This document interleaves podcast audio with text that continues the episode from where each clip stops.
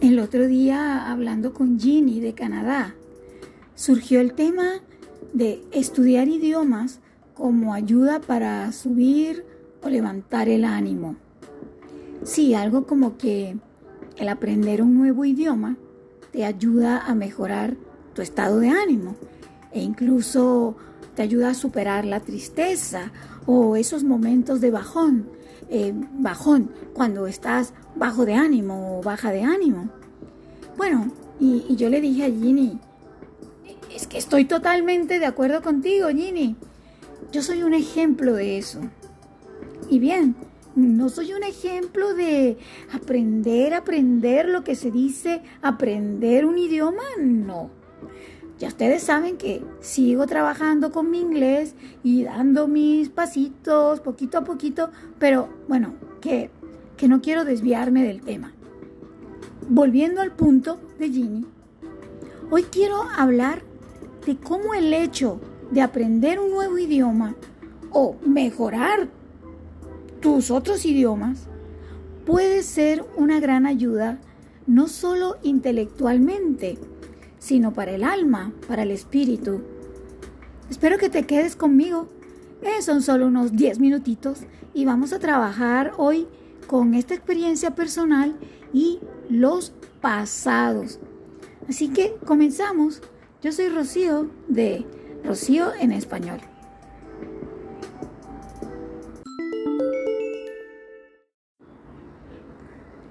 En algún momento del 2014 yo estaba un poquito bastante desmotivada.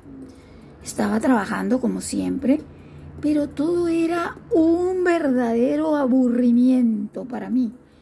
Cero motivación, cero reto profesional. Trabajar, sí, pero no era nada satisfactorio y empecé a caer en un bajón emocional o anímico estaba tan triste que, ni siquiera me daba cuenta que estaba triste. Pero alguien, alguien que solía ir a mi oficina, que iba a mi oficina frecuentemente, sí se dio cuenta, lo notó y me dijo, necesitas hacer algo para recuperar tu motivación, para ser de nuevo la persona entusiasta, optimista y alegre que eres. ¿Por qué no empiezas a estudiar un idioma? Inglés, por ejemplo. ¿Y qué pasó después? Bueno, yo le dije, inglés, no, ¿qué va? Llevo toda la vida intentando aprenderlo. Para mí es un capítulo cerrado. Me rendí. Mm, entonces, él sugirió, ¿Y por qué no francés? ¿Qué? No, no, no, no. Eso es como tener algo atorado en la garganta. No, no, no. Le dije, finalmente, finalmente, con mucha paciencia, esta persona dijo, ¿y por qué no italiano? Oh, eso fue música para mis oídos.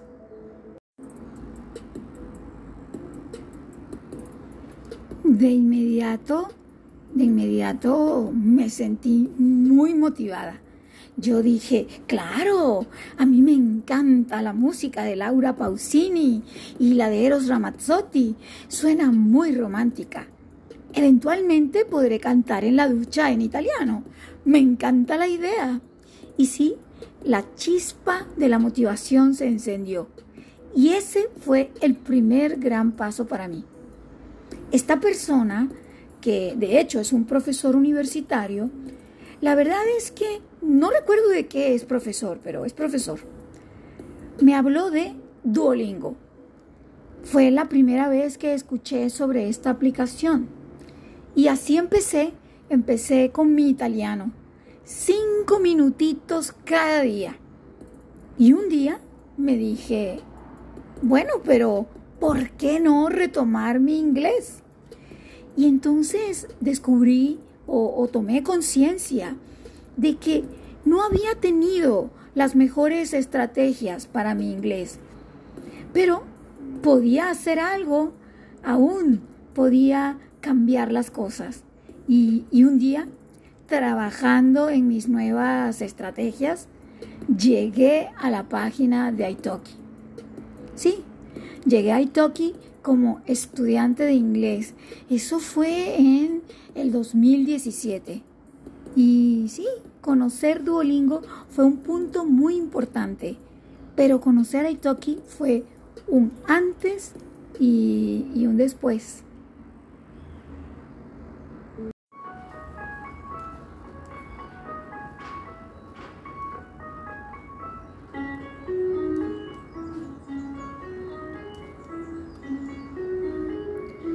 Sigo en Italki y, y, soy muy feliz como estudiante de inglés y, y con el tiempo llegué a ser profesor de español.